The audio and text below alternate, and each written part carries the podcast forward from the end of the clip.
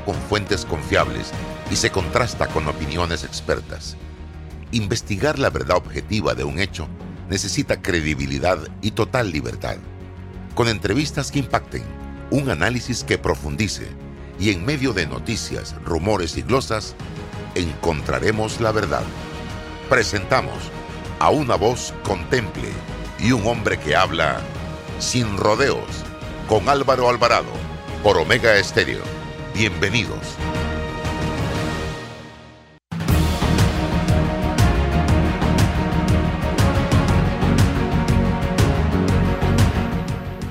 Mis amigos, tengan todos muy buenos días, bienvenidos. Este es Sin Rodeos a través de Omega Estéreo. Estamos en vivo transmitiendo. Y también estamos en nuestras plataformas de redes sociales, Instagram, YouTube, TikTok, Twitter, Facebook, fanpage, al servicio de la información. Así que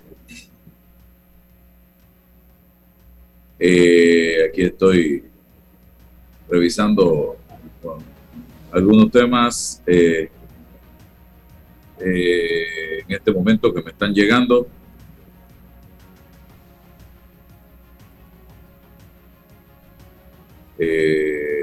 Y bueno, comenzamos ya, señoras y señores, para ponernos al día de lo que está sucediendo en Panamá y el mundo. Hoy viernes, aquí en este su programa Sin Rodeos, vamos a tener eh, una invitada especial para hablarnos un poco de un tema importante y es el tema del ruido y el impacto que esto está teniendo en la población panameña, señoras y señores.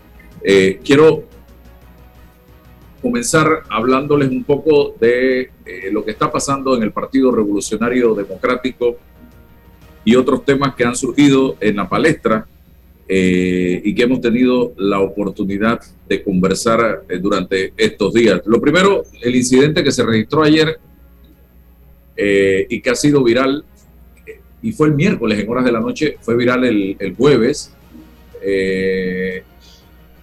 en donde Mike Tyson se convirtió en el protagonista de este episodio, un escandaloso episodio, un avión eh, que partía desde Florida para San Francisco, un sujeto estaba haciéndole bullying a el campeón mundial de boxeo Mike Tyson.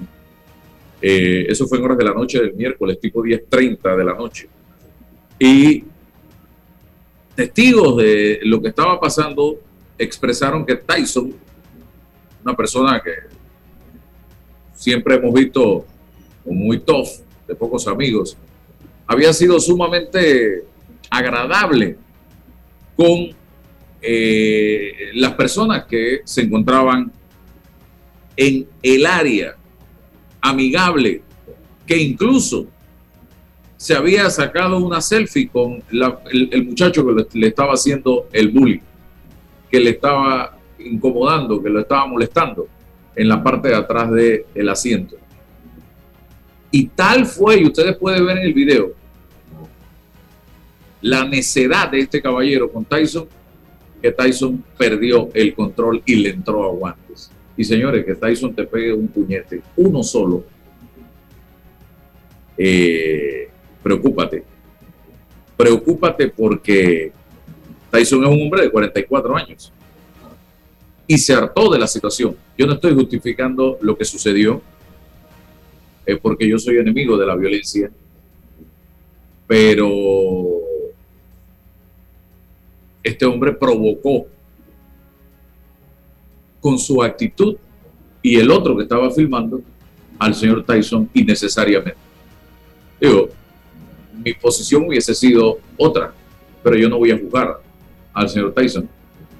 Y lo que sí lamento es que se esté poniendo de moda la violencia para resolver los problemas. Aquí lo ideal, lo ideal es lo que yo hubiera hecho. Llamo a la azafata, señorita, disculpe, este caballero está pasado.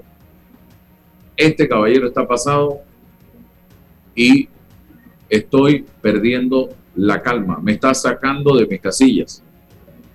hagan algo con él o simple y sencillamente lo voy a resolver yo.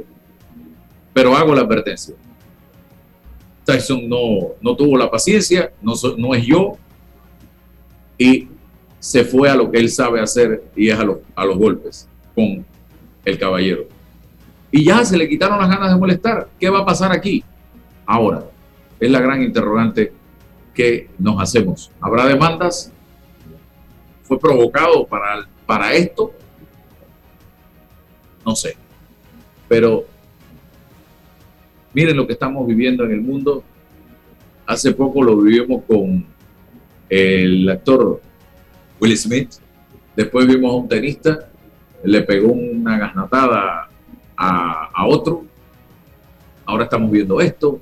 Y se están dando situaciones de esta naturaleza con mayor frecuencia, estimados amigos, y no debe ser la violencia eh, la solución a los problemas, porque cuando son los puños los que hablan, cuando es la violencia la que hablan, ya pasamos de ser seres racionales a ser seres irracionales.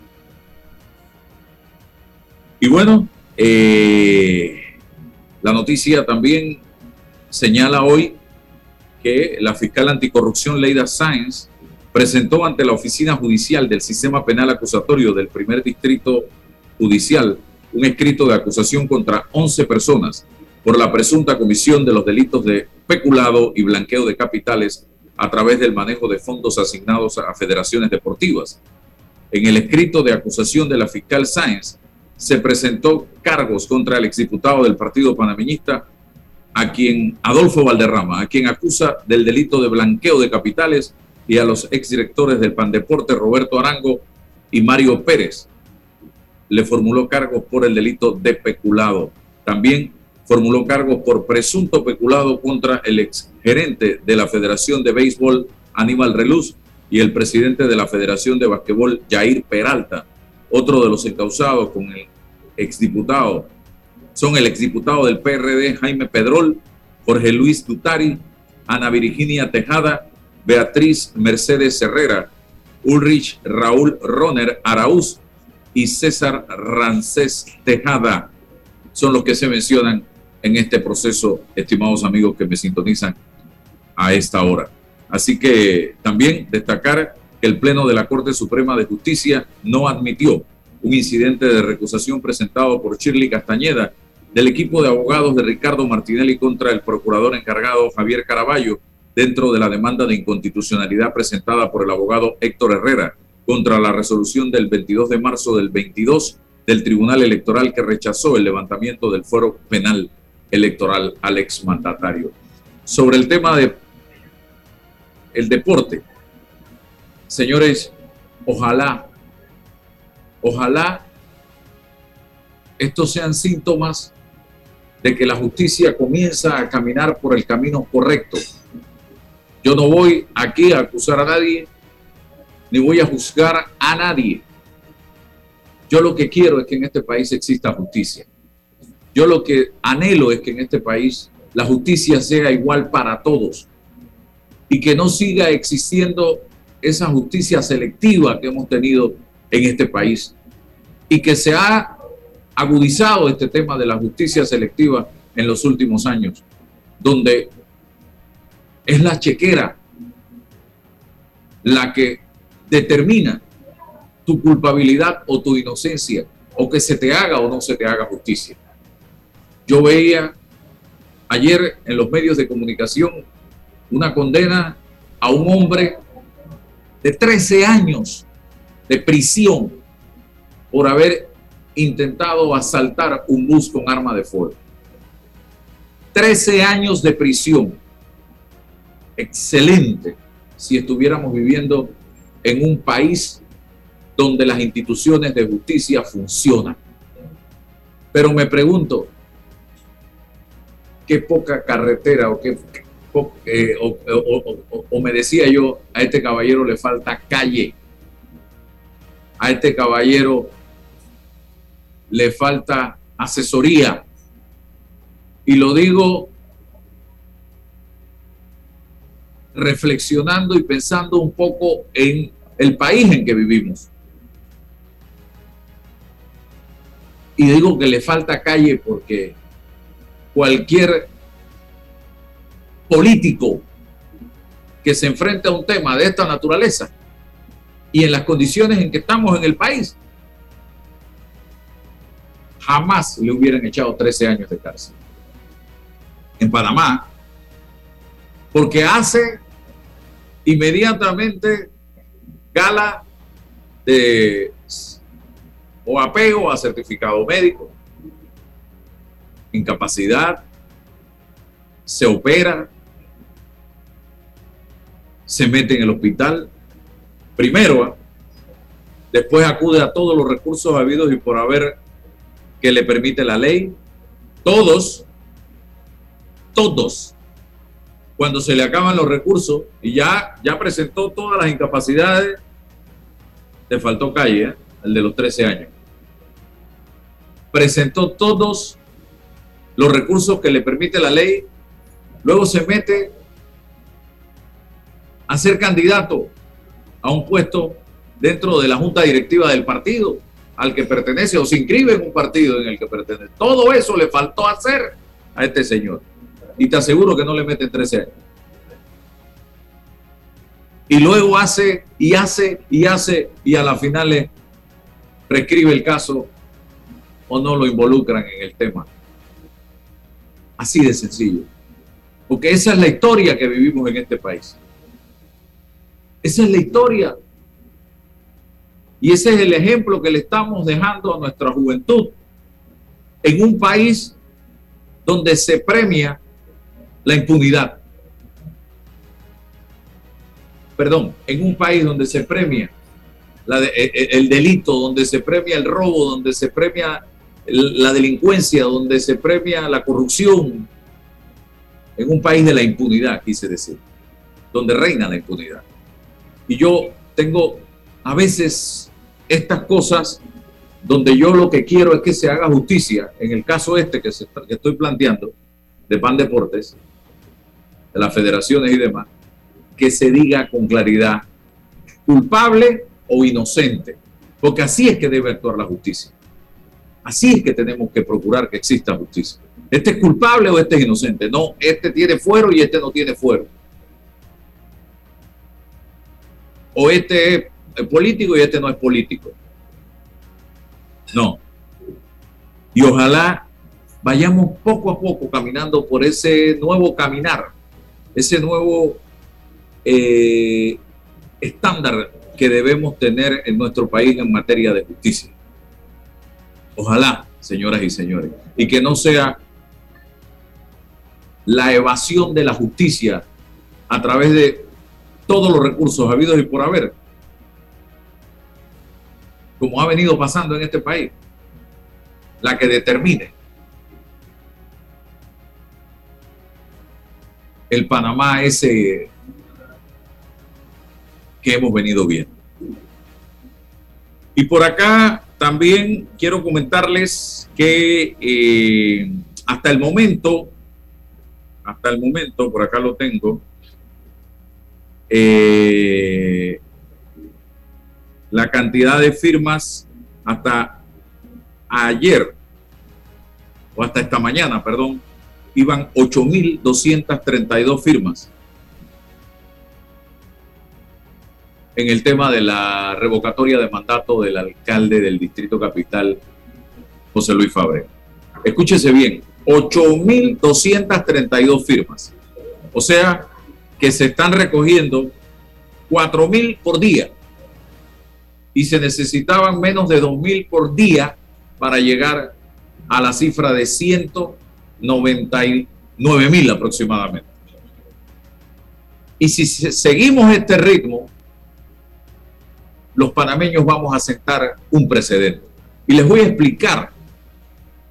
Yo no soy parte de ningún comité organizador, porque esto fue iniciativa, yo no voy a robarme eh, ni a taquillar con esto, de Roberto Ruiz Díaz. Y yo aplaudo lo que está haciendo Roberto Ruiz Díaz y apoyo al señor Roberto Ruiz Díaz. Porque yo decía esta mañana que de todos nosotros depende que los políticos comiencen a entender el poder que tiene el pueblo panameño. Los políticos tienen que empezar a entender que ellos no son electos por cinco años con un cheque en blanco, con una página en blanco para que hagan lo que les dé la gana. Los políticos tienen que entender que ellos están allí y que están siendo fiscalizados y supervisados durante cada día de esos cinco años por el pueblo panameño.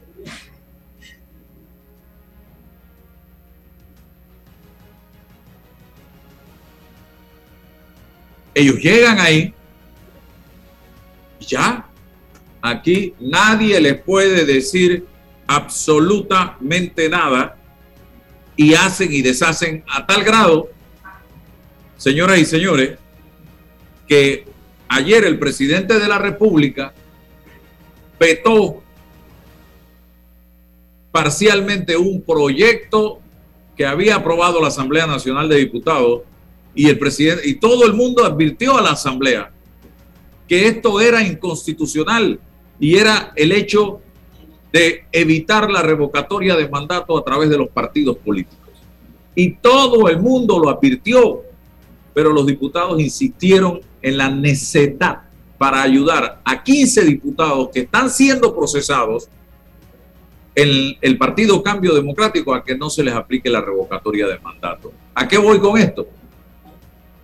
Que, señores, los diputados no pueden cruzarse de brazos ahora después de haber aprobado una norma que evidentemente atentaba con la constitución y nadie les dice absolutamente nada. Ellos están libres, tranquilos, libres de todo, sin ninguna responsabilidad. Usted no puede, si Álvaro Alvarado viola la ley o viola la constitución, yo tengo que pagar las consecuencias.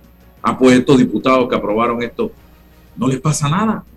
En un país medianamente serio, señoras y señores, ellos tuvieran que asumir responsabilidad por los actos, ellos tuvieran que asumir responsabilidad por lo que hicieron. Pero aquí, ¿qué pasa?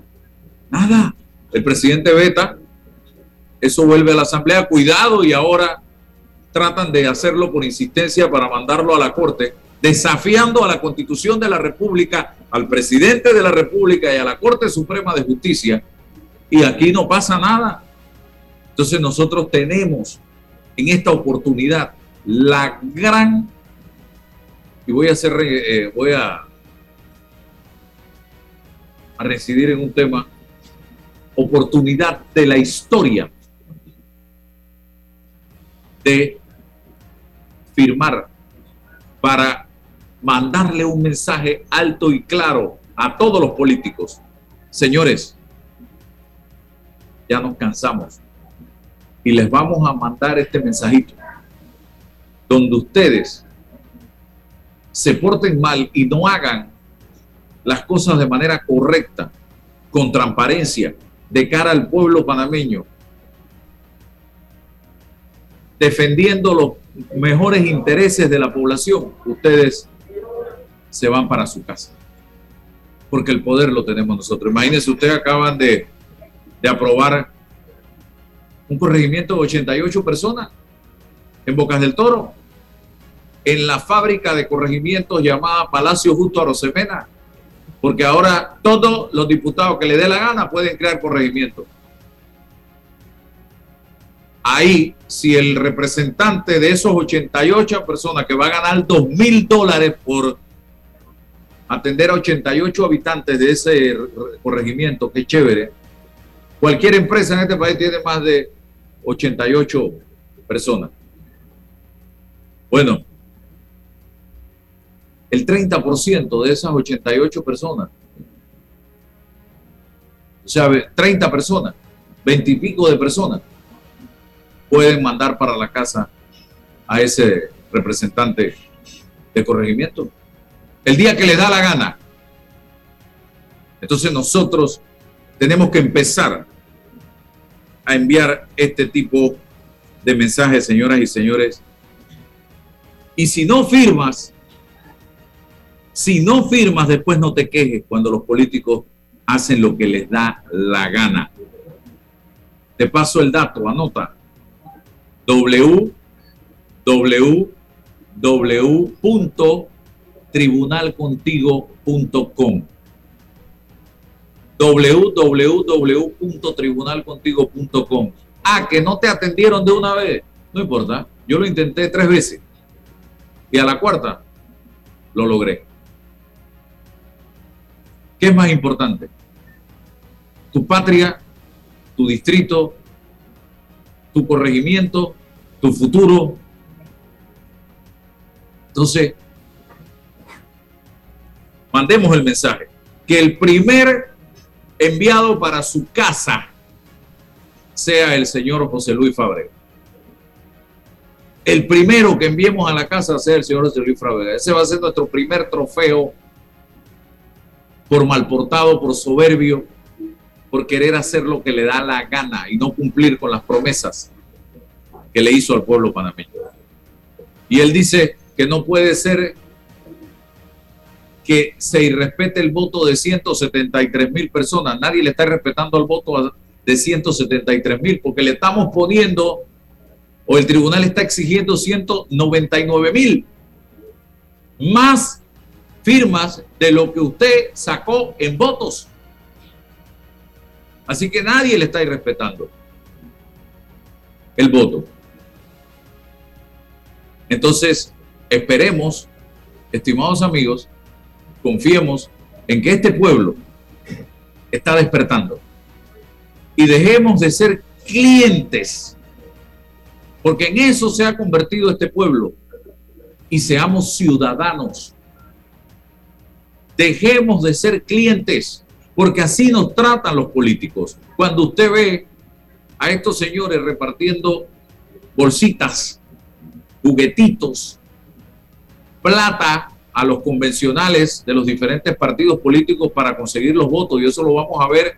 Vamos a ver qué gana en el PRD. Si gana el clientelismo o gana la convicción de que son miembros de un partido político fundado por el general Omar Torrijos Herrera con un propósito de defender los intereses del pueblo panameño. Vamos a ver, el 15 de mayo, si lo que va a mandar en ese partido es la chequera, si hay 4.200 clientes o hay 4.200 convencionales miembros del Partido Revolucionario Democrático, ese partido que Omar llamaba el partido Roncón. Yo no sé, ustedes decidirán si son convencionales o clientes que se van a escoger. Porque todos sabemos cómo se manejan estas cosas. Pero usted hasta el último momento tiene, aunque le ofrezcan lo que le ofrezcan, para tomar una decisión como miembro de ese colectivo. O lo lleva al desprestigio o lo lleva al precipicio y o lo tira de un avión a 25 mil, 30 mil pies de altura sin paracaídas, o lo lleva a puerto seguro, o lo convierte en un Titanic, o lo lleva a puerto seguro, a tierra firme. De ustedes, 4.200 convencionales del PRD depende el futuro de ese partido político, señoras y señores. ¿Qué va a pasar? Nadie sabe. Ahora les voy a leer quiénes son los miembros de esas, eh, quiénes son los candidatos a los diferentes puestos de elección. Vamos al cambio comercial y regresamos enseguida. Ahorrar para cumplir tus objetivos, claro que emociona. Abre una cuenta de ahorros en Credit Bank y empieza a disfrutar de sus beneficios. Credit Bank, cuenta con nosotros. Agua pura de nuestra tierra de vida y salud. Si gastas agua de más, se la quitas a los demás. Al cepillar tus dientes, cierra la llave, ahorrarás en tu consumo y alcanzará para todos. Gobierno Nacional, idam.gov.pa. Somos agua. Trabajando cada día más para llegar a todo Panamá.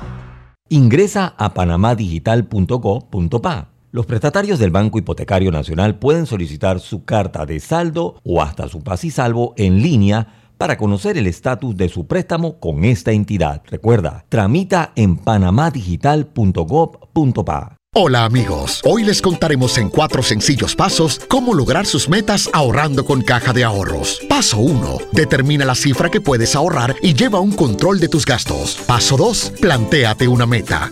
Paso 3. Abre una cuenta de ahorros en caja de ahorros que tiene para niños, jóvenes y adultos. Paso 4. No te lo gastes todo y ahorra para el futuro, porque con esfuerzo puedes lograr todo lo que te propongas. Caja de ahorros, el banco de la familia parameña.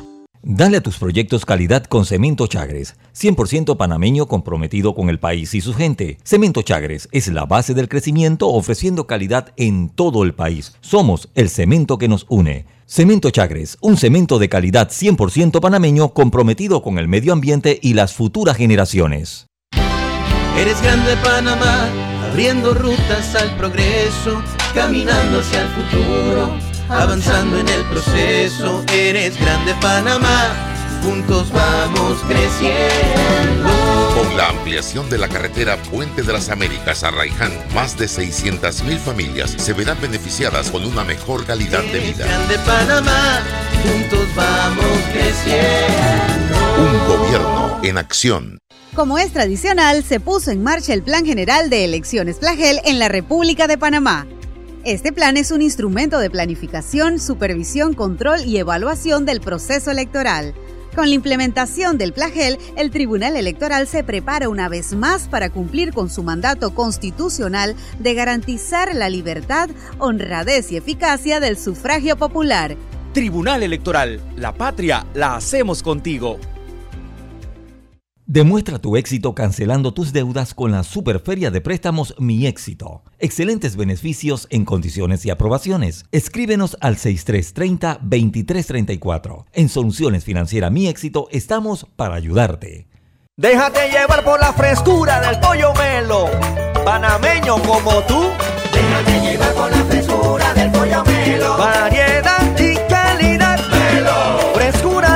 estándares. la calidad es una promesa para llevarte el pollo melo siempre fresco hasta tu mesa. Déjate llevar con la frescura del pollo melo. Por su sabor y calidad lo prefiero. Déjate llevar con la frescura melo. En Panama Ports sabemos que el deporte es fundamental para la salud física y mental de niños y adultos. Por eso apoyamos el deporte nacional orgullosos de nuestro equipo de trabajo, comprometido con todos los panameños. Bien, regresamos. Bien, voy rapidito con los candidatos. Yo les decía, voy a leer la lista completa de candidatos y un consejo tomando como bueno la visión que tenía Omar Torrijos, fundador del Partido Revolucionario Democrático del país y del partido. Cuando él hizo el partido. Él quiso, en ese partido, yo no conocí a Omar, es lo que he leído y lo que he hablado con gente que cercana a él. Él quiso hacer de ese partido una especie de organización integrada por representantes de distintos sectores de la sociedad panameña. Tener obreros, tener eh,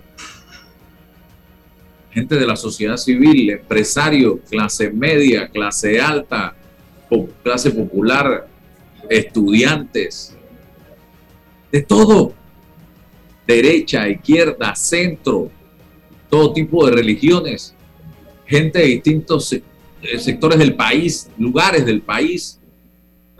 No era un partido elitista, tampoco un partido de izquierda, tampoco un partido exclusivamente de derecha, tampoco un partido de representantes de corregimiento, ni de diputados, ni de legisladores. Y los delegados de este partido se van por las regalías y el clientelismo a escoger exclusivamente diputados o miembros del Ejecutivo para meterlos en el CEN, están muertos. Así de sencillo. Tiene que haber una representación de los distintos sectores de la sociedad que integran este colectivo político en la junta directiva para que todos estén representados allí. Es, lo que yo les puedo aconsejar en este momento. Ustedes decidirán si son clientes o si son eh, convencionales o delegados.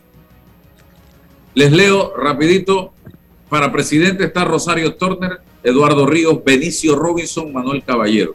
Opciones, yo veo en Rosario Turner y Benicio Robinson. Para secretario general, Leonel Rodríguez, Pedro Miguel González y Rubén de León. Yo veo la pelea, veo a Pedro Miguel ganando, al menos que Rubén de León venga con apoyo de alguien, de Benicio o del Ejecutivo. Primer vicepresidente, Omar William, Cristiano Adames, Yacir Purcay. Cristiano Adames. Es la figura que se perfila allí. Yo no sé si eso es lo que más le conviene al Partido Revolucionario Democrático en este momento. Diputado, ya van dos en la carrera. A ver, van dos, Benicio y Rubén de León, que es diputado del, eh, Parlamento Centroamericano, y Cristiano Dame, van tres en los tres primeros cargos. Para segundo vicepresidente, para segundo vicepresidente, Marixa Castillero, Juan de Dios Caballero, David Araúz, Rafael Pití, Rolando Lee, Rogelio Paredes. Allí, eh, Rolando Lee es el alcalde del distrito de Colón y está Rogelio Paredes, ministro de Vivienda. Son los dos con más opciones que yo veo. Para su, primer subsecretario, Rodney Rick, Gonzalo Delgado, Manuel Pérez, Mario Barleta, Doris Zapata. Ahí veo a Doris Zapata y Mario Barleta quizás con más opciones. La ministra de eh, Trabajo. Segunda subsecretaria, Angélica Mendoza, segunda subsecretaría, Angélica Mendoza, Rolando Mirones, Rolando Mirones, el, el, ex, el exministro de Seguridad, Eira Ruiz, eh, la ministra consejera de Salud, Héctor Brand, el director de Pandeporte, Carlos Pérez Herrera, el secretario de, digo, el, el representante de San Francisco, Gerardo Camargo, José Álvarez y Leonel Montilla. Ahí está interesante esta situación entre Eira Ruiz y Héctor Brand, con, no, con opciones también quizás para Carlos Pérez Herrera y Rolando Mirones, pero veo más Aira Ruiz y Héctor Brand, eh, ambos representantes del Ejecutivo, porque uno eh, tiene una dirección de Pan Deporte y la otra un ministerio como consejera. Tercer subsecretario, Yara Rick, Bernardo, eh, Bernardo, Bernardo Meneses, Raúl Pineda, Tilcia Collado Valencia. Otro diputado más, Raúl Pineda, aspirando y se enfrenta a un joven con un gran eh, futuro político, con eh, mucha decencia, un, hombre correcto, el señor Bernardo Meneses, que es el director del IFARU en este momento. Por ahí están las cosas. Eh, cuarto subsecretario, Frank Weaver, Ricardo Torres, Ileana Molo, Demóstenes Sánchez, Eliezer Montenegro y Camilo Alain. ¿Quién tendrá ahí la posibilidad? Camilo Alain, tengo un gran respeto por Camilo, un gran profesional de la medicina, fue ministro de Salud. Eliezer Montenegro, representante allá en el Panamá Oeste. En la quinta subsecretaría está Ángelo Lescano, Gabriel Solís, Julio Mendoza, Ricardo Zanetti, Johnny González, David Melo. Ricardo Zanetti Cortizo eh, tiene mucha posibilidad eh, en esta lista de eh, contrincantes. Está Julio Mendoza, que es diputado para sexta subsecretaría Luis Gutiérrez, Ricardo Santos, Ausencio Palacios, Bernardo Ábrego, Ignacio Rodríguez, Nemías Smith López, Edgar Zurdo y Yesenia Rodríguez son los candidatos. Así que vamos a ver qué pasa. Dependerá de la decisión que tome los delegados del partido, que son 4.200. Si son clientes o son delegados miembros de un partido que quiere lo mejor para ese colectivo político y una buena eh, directiva y una buena representación para lo que va a ser el torneo electoral del 2024. Ustedes decidirán. Vamos con Amarilis Meléndez. Active la cámara, Amarilis, por favor. Para comenzar inmediatamente, eh, le doy la más cordial bienvenida. Muchas gracias, eh, muy amable por esta oportunidad de estar en su programa. Amarilis es jefa del servicio otorrino laringología del Hospital Santo Tomás, coordinadora del grupo de trabajo Escuchar sin riesgos del Foro Mundial de Acción de Audición y otros cargos adicionales. También eh, pertenece a la Comisión Pro Audición del Club de Leones de Panamá. Pero cuéntame, Amarilis, el Día Mundial de Concienciación contra el Ruido, este miércoles 27 de abril. ¿Qué es lo que se busca con celebrar este día? Sí, bueno, el Día, el día de Concienciación contra el Ruido se inició en Nueva York en una organización que se llama la Liga para la Pérdida de la Audición y se ha estado eh, conmemorando pues en muchos países del mundo, en Panamá con la Sociedad Panameña de Otorrino y muy especialmente la Fundación Oír para Vivir, eh, quien pues lleva la campaña casi todos los años. En este día lo que se quiere justamente es concienciar a las personas, es decir, darle información de la importancia que es para la salud evitar el ruido. Y estoy acá también porque pertenezco a este otro grupo, el Foro Mundial de la Audición, que es un grupo internacional eh, que trabaja junto con la Organización Mundial de la Salud justamente porque se ha visto el efecto deleterio del ruido en los jóvenes. Y tenemos una campaña que se llama Escuchar sin riesgos, que está dirigida a jóvenes de 12 a 35 años, dando la información de las maneras en que puede continuar disfrutando de la música y de los eventos que tienen sonido sin que haya un daño a su audición específicamente. Ok, ustedes van a estar desarrollando actividades para eh, este día. Así es, el día de concienciación eh, contra el ruido, eh, doy la información de la Fundación Oír para Vivir, de la que tenemos conocimiento, van a hacer pues una rueda de prensa el día anterior y las sociedades médicas como la Sociedad Otorrino, los hospitales, etcétera, van a hacer campañas dentro de sus áreas dando esta información. Si me permites, puedo dar la información a tus teleaudientes. Claro, claro. Que pueden entonces beneficiarse. Importante el uso de los equipos de audio personal, quiere decir nuestros teléfonos, los MP3, a los que vemos que las personas pues se adhieren mucho y están oyendo música todo el día y toda la noche. Para hacerlo con seguridad, debemos tener el control del volumen y del tiempo. El volumen.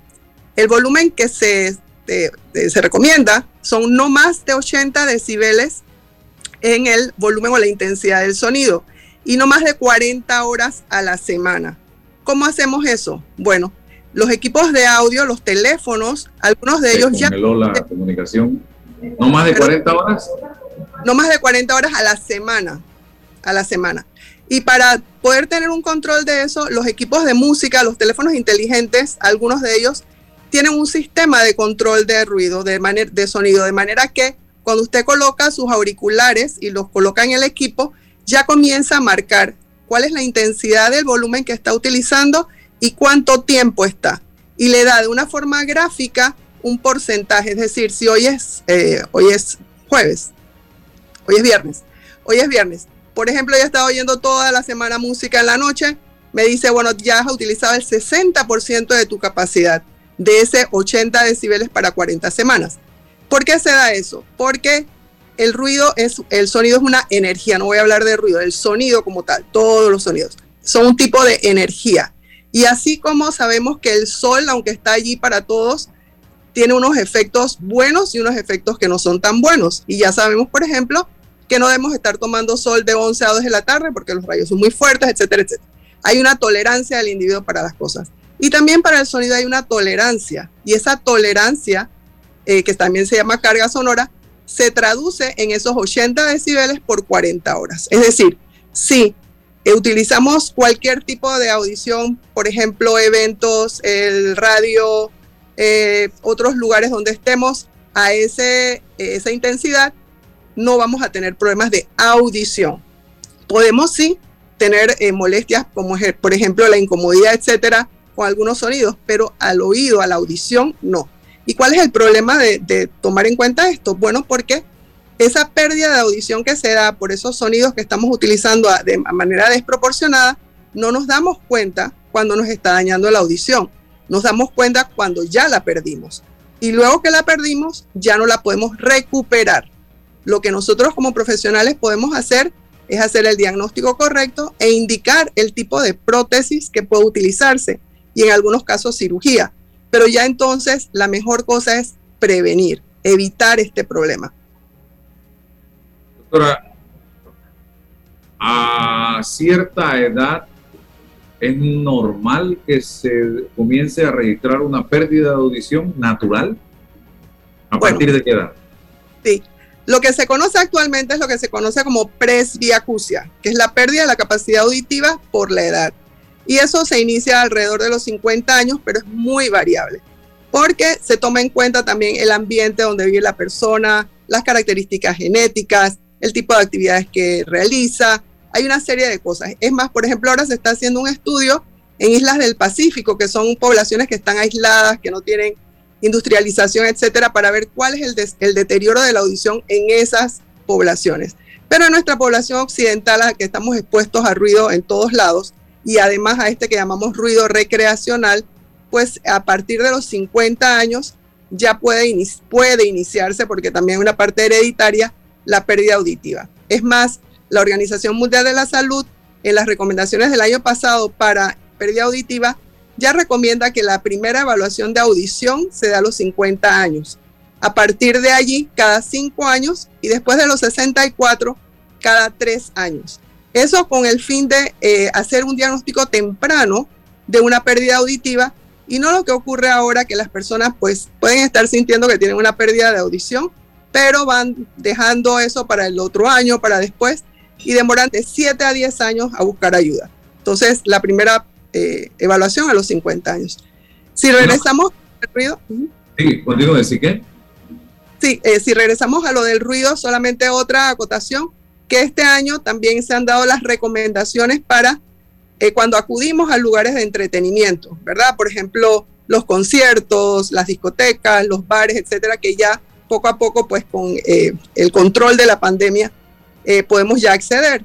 Entonces, ahí hay una serie de recomendaciones que van a estar dándose a los promotores, a los lugares, a los ingenieros de sonido, pero para tengan una idea, importante es que el sonido nunca llegue más allá de 100 decibeles. Y eso por un periodo corto durante la transmisión, que serían como 15 minutos. Además de eso, que haya disponible en los lugares el uso de eh, tapones de oído, que pueden ser eh, o gratuitos o que la persona los adquiera, y que haya lugares de descanso, porque también todos los que han ido a una discoteca o un lugar con mucho ruido han sentido en algún momento que eh, hay una pérdida de audición pasajera, temporaria, que se llama eh, eh, cambio de umbral y que generalmente se recupera. Pero entonces necesitamos tener un descanso para eso. Y tenemos que tener entonces lugares de descanso en los lugares de entretenimiento. Ok. Quiero, porque es un tema que he estado eh, analizando en los últimos días y ya que la tengo usted, me gustaría preguntarle el tema de una persona de 80 años con pérdida auditiva. Eh, ¿Qué recomiendan ustedes? Hay gente que dice, hey, en la farmacia venden unos aparatos, unos audífonos para escuchar. ¿Qué pasa en ese caso? Eh, y, y también se dice, que eso no es recomendable si no hay una prescripción de un profesional de la salud? Sí, bueno, eh, eh, voy a dividir la respuesta en dos partes. Primero, la detección y el diagnóstico de la hipoacusia en adulto. Voy a centrarme en el adulto. Y si me dices una persona de 80 años, pues como ya hablamos, a partir de los 50 puede ya haber una pérdida de audición. Pero como todo, sabes que todo hay que ponerle un adjetivo. Es leve, moderada, severa o profunda en el caso de la hipoacusia. Eso significa si la persona tiene alguna dificultad o no escucha nada al final del profundo y casi anacusia. Entonces, la primera cosa es hacer una evaluación de la audición que se hace con un estudio que se llama audiometría, que es básicamente lo que se hace cuando vamos a tomar la, licencia de conducir con, unas, pues, con unos márgenes y unas especificaciones especiales por ser médico, pero básicamente se colocan unos auriculares, se pasan unos sonidos de un lado y del otro y se localiza donde la persona consigue escuchar. A partir de ahí hacemos el diagnóstico de la hipoacusia. Es una hipoacusia leve, moderada, severa o profunda. Y de allí entonces vamos a decir es unilateral, o sea, un solo lado, o es bilateral, cuánto eh, también tiene problemas la persona. Y de ahí entonces se indica lo que puede utilizarse. Se pueden utilizar, hay diferentes tipos de pérdidas, algunas que son por el mecanismo de transmisión, o sea, cómo el sonido penetra hacia la cóclea, el otro cómo va de la cóclea hasta el cerebro. Y de ahí hay otras que se llaman mixtas. Y de ahí el profesional lo que hace es indicar, podemos colocarle un audífono, que lo que va a hacer es mejorar esa capacidad de audición, o la persona requiere, en el caso, por ejemplo, un implante coclear que se utiliza, por ejemplo, en, otros, en otras latitudes, se utiliza también en adultos mayores. Pero lo importante es hacer ese diagnóstico. La segunda parte de tu pregunta está dirigida a lo que se llama los amplificadores de sonido, que es lo que venden eh, eh, pues en cualquier lugar, que lo que hace es amplificar el sonido que recibimos y que lo lleva al oído. El problema de esto es que nos, eh, la salida, o sea, la capacidad que tiene eso de dar volumen en su oído, no está regulada. Y si ya tiene una pérdida auditiva y estamos colocando, como he hablado anteriormente en lo de los equipos de audio, un sonido con una intensidad, podemos al final empeorar el problema que tenemos. Entonces, la primera cosa yo diría es hacer un diagnóstico correcto, porque también hay otras patologías que no solamente problemas en el oído que pueden dar hipoacusia.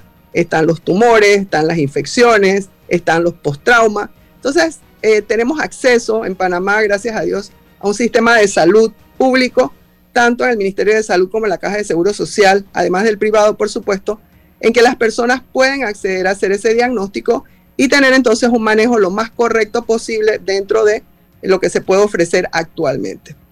Cierro, doctora. ¿Es grave y serio el problema de el ruido? ¿Es grave y serio el problema de pérdida auditiva en los panameños? Vuelvo y divido la pregunta. El problema del ruido en Panamá es serio. Nos, nos reconocemos como personas eh, como sociedad culturalmente en que el ruido, pues el sonido alto es parte preponderante de la sociedad y es eso lo que se quiere eh, mejorar con esa campaña como la de la semana que viene de concienciación contra el ruido, que les invito a participar. La Fundación Oír para Vivir tiene eh, un minuto de silencio en el que lo que implica es poder sentir cómo tenemos nuestro ambiente cuando hacemos silencio. Eh, lógicamente para la Organización Mundial de la Salud va un poco más allá para dar las recomendaciones de qué tenemos que hacer para poder utilizar todos estos eh, implementos que llamamos de eh, mejora y de entorno social en cuanto a música, eventos, etcétera, y nos da las recomendaciones para estar seguros de que nuestra audición no está dañada. Y el problema en Panamá es serio. Bueno, estamos evaluándolo porque realmente lo que necesitamos es dar este tipo de información para que las personas acudan a hacerse los exámenes. Le puedo decir que, bueno, con una población en Panamá de 1.5 millones de personas en ese grupo de 12 a 35, estamos preocupados, como todos los países, en que haya una pérdida de audición temprana en ese grupo. Y luego tenemos el grupo en que ya sabemos que vamos a tener algo de pérdida auditiva porque no se conocían cosas anteriormente, que es el grupo de la tercera edad, después de los 50 años, que no es tercera edad, perdón, sino 50 hasta la tercera edad, en donde vamos a poder tener un grupo importante que es alrededor también de un millón de personas. Muy bien, muchas gracias, doctora Marilis Meléndez. Interesantísimo conversar con usted. Espero que no sea la última, que podamos seguir en contacto haciendo docencia a todos nuestros eh, oyentes y quienes navegan en las redes sociales en este momento. Gracias. Vamos a Hola amigos, hoy les contaremos en cuatro sencillos pasos cómo lograr sus metas ahorrando con caja de ahorros. Paso 1. Determina la cifra que puedes ahorrar y lleva un control de tus gastos. Paso 2. Plantéate una meta. Paso 3. Abre una cuenta de ahorros en caja de ahorros que tiene para niños, jóvenes y adultos. Paso 4. No te lo gastes todo y ahorra para el futuro, porque con esfuerzo puedes lograr todo lo que te propongas. Caja de ahorros, el banco de la familia parameña. Hola, ¿has paseado en el metro? Es bien bonito, pero es importante dejar salir antes de entrar al tren, circular siempre por la derecha, no botar ni un solo papel, no consumir alimentos y bebidas en la estación.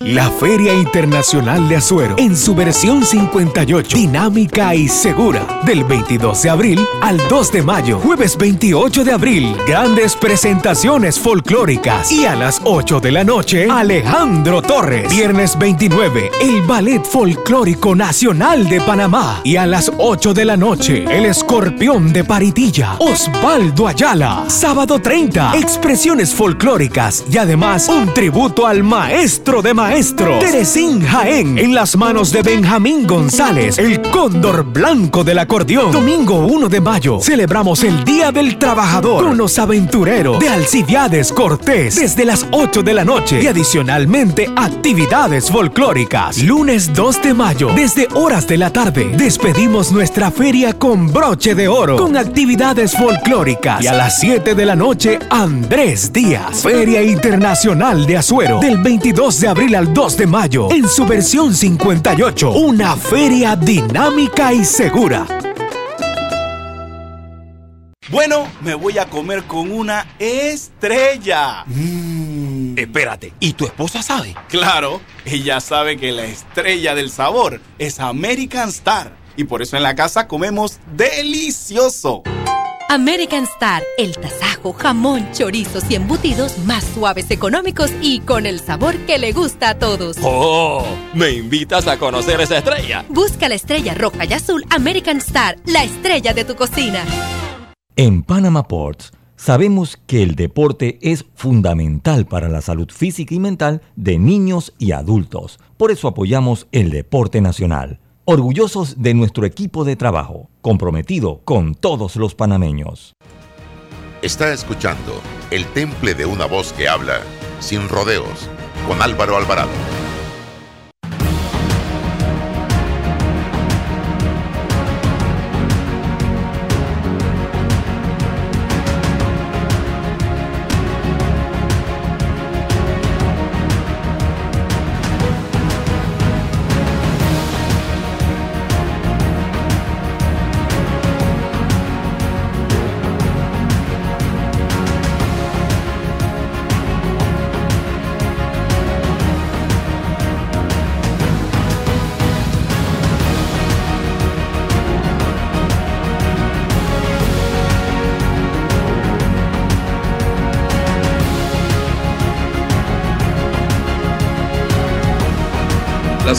Seguimos adelante. Jesús Valbuena, gracias por estar con nosotros. Eh, ahora todo el mundo quiere comprar Twitter. ¿Por qué quieren comprar Twitter? Eh, don Jesús. Álvaro, bueno, después de la... Hola, hola Álvaro, ¿cómo está Roberto? Bueno, todos los que están acá. Y feliz viernes para todos. Bueno, después de, de esta compra que hizo Elon Musk, que está apostando a esta red social, pues digamos como que queda muy claro que si él o sea, la lógica nos diría que si él está apostando a invertir en esta red, este, anima o incentiva a que más personas lo puedan hacer. Porque significa que ya el solo hecho de que le haya apostado por la red ya puede ser una subida de acciones para, para Twitter como tal, como, como red. Y de hecho vienen algunos cambios que, que él ha estado proponiendo para la red social. estamos en un momento súper interesante de Twitter, porque, y además que sé que es la red que más te gusta a ti. Así que para ti son buenas noticias. Me divierto, me divierto mucho. Exacto. son buenas noticias para los tuiteros. Y es que eh, vienen una serie de cambios que imagino que poco a poco lo, iremos conociendo con noticias, pero el hecho de que él esté allí implica eh, una redirección y un relanzamiento de Twitter, por decirlo así donde se van a experimentar otras cosas. Obviamente estamos hablando de grandes monstruos empresarios que están compitiendo para ver cuál de sus plataformas digitales de comunicación tienen este, mayor fuerza. Y bueno, uno de los cambios que Twitter está implementando, que lo habíamos conversado hace dos semanas, pero que ahora tenemos más información, es que ese botón de editar que va a existir en Twitter, vamos a tener un botón para poder editar eh, publicaciones este, va a tener un tiempo determinado. Es decir, no es que vamos a poder editar todo el tiempo la publicación, sino que después de haber hecho algún post, vamos a tener como algún, algún tiempo para poder hacer esa edición. Eh, es un hecho, de hecho, eh, ya se dijo que ese botón sí o sí va a existir.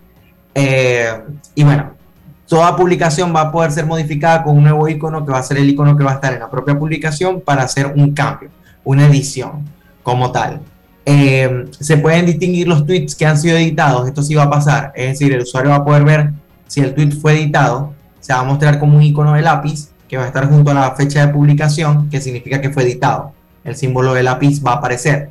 Este, pero bueno, este, lo que va a pasar es que vamos a disponer de una hora, es decir, desde que el tweet se va a publicar hasta que eh, se puede editar, o sea, va a transcurrir máximo, máximo un plazo de una hora.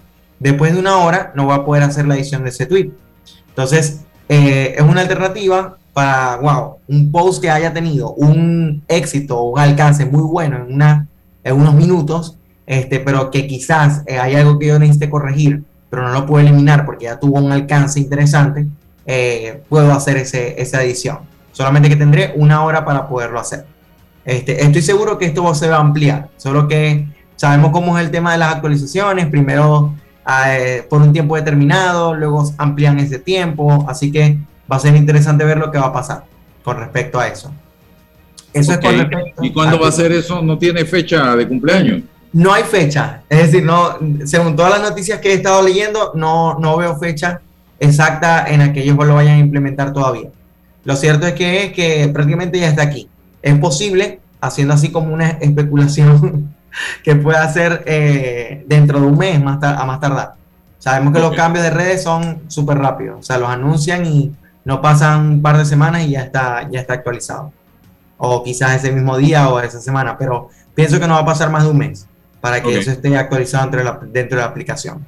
Y bueno, eso me lleva a, bueno, volvemos a la situación de Rusia, ya siento que, que esto bueno, esto es un feeling que quizás estoy sintiendo y puede ser que emita una opinión. Bueno, la voy a emitir realmente. y, es que, y es que, bueno, siento que todo esto entre Rusia y Ucrania ya está pasando al punto, eh, quizás no de guerra, porque siento que ya a este punto ya el conflicto pudo haber estallado a una escala mayor y no lo ha hecho.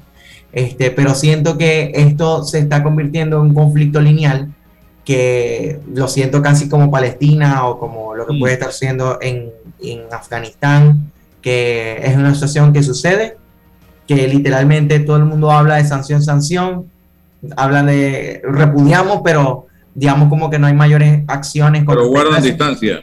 Más, ah, exacto, guardamos distancia. Creo que estamos viviendo en un mundo bastante diplomático, vamos a decirlo así, y hasta qué punto la diplomacia puede ayudar a que los conflictos se solucionen, no lo sé. Pero lo que sí puedo decir es que estas sanciones han llegado hasta el tema de redes sociales, porque eh, Facebook e Instagram literalmente han salido de Rusia, o sea, salieron de Rusia, y Mark Zuckerberg tiene la orden de no poder entrar en Rusia. Es decir, así como ningún funcionario estadounidense o periodista, entre otros, ahorita, ahorita tiene restringido entrar en Rusia, este, nuestro querido amigo Mark también lo tiene restringido. Y es que eh, Facebook e Instagram se ha restringido en Rusia en los recientes días. Este, y bueno, esas, esas sanciones han incluido pues el, desuso de estas redes. Los ciudadanos en Rusia han tenido que acudir a otras redes sociales, han tenido incluso que acudir a cambiar este VPN, que sabemos que el VPN es o, o, configuración del IP, de la dirección de donde están conectándose para poder acceder a esas redes. Y eso es porque, bueno, ya está restringida la información que se está generando en estas redes sociales para Rusia.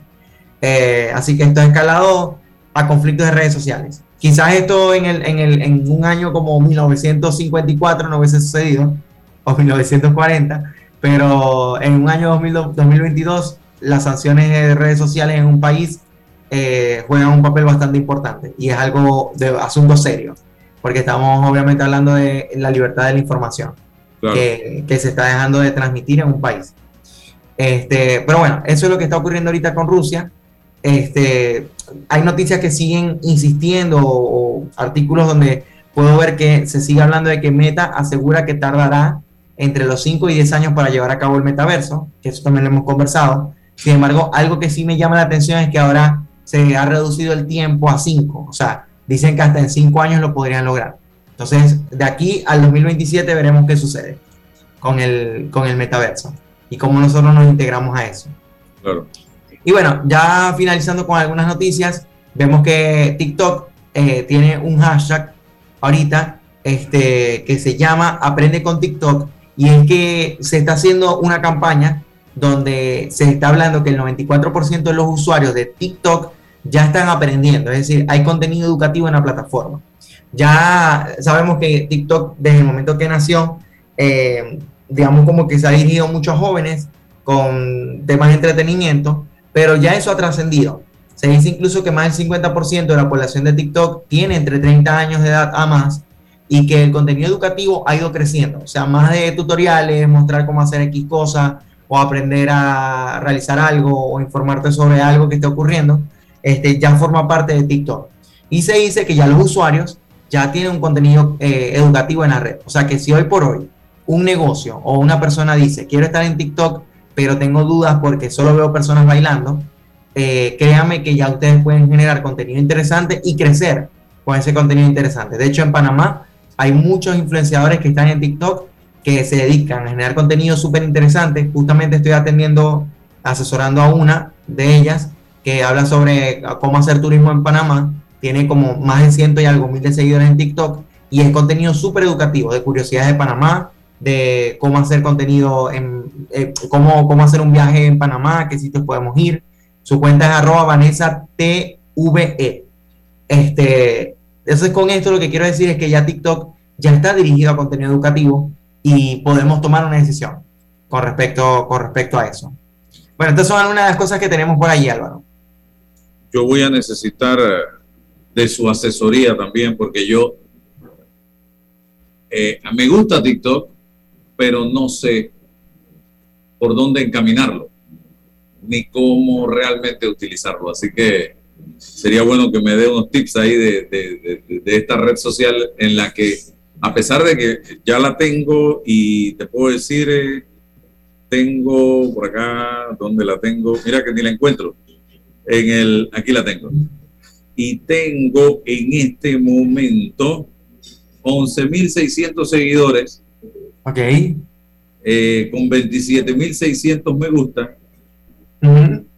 Todavía no tengo ese, ese clic con esta red. Así que piensa en algo de que, ¿dónde ves a Álvaro Alvarado utilizando esa red social? Ayúdame. Tengo, tengo, varias ideas, pero te las voy a comentar. Dele. Gracias, Jesús. Vale. Nos vemos. Hasta pronto. Hasta mañana, amigos. Nos vemos el lunes. Hasta mañana. La información de un hecho se confirma con fuentes confiables y se contrasta con opiniones expertas. Investigar la verdad objetiva de un hecho necesita credibilidad y total libertad. Con entrevistas que impacten, un análisis que profundice y en medio de noticias, rumores y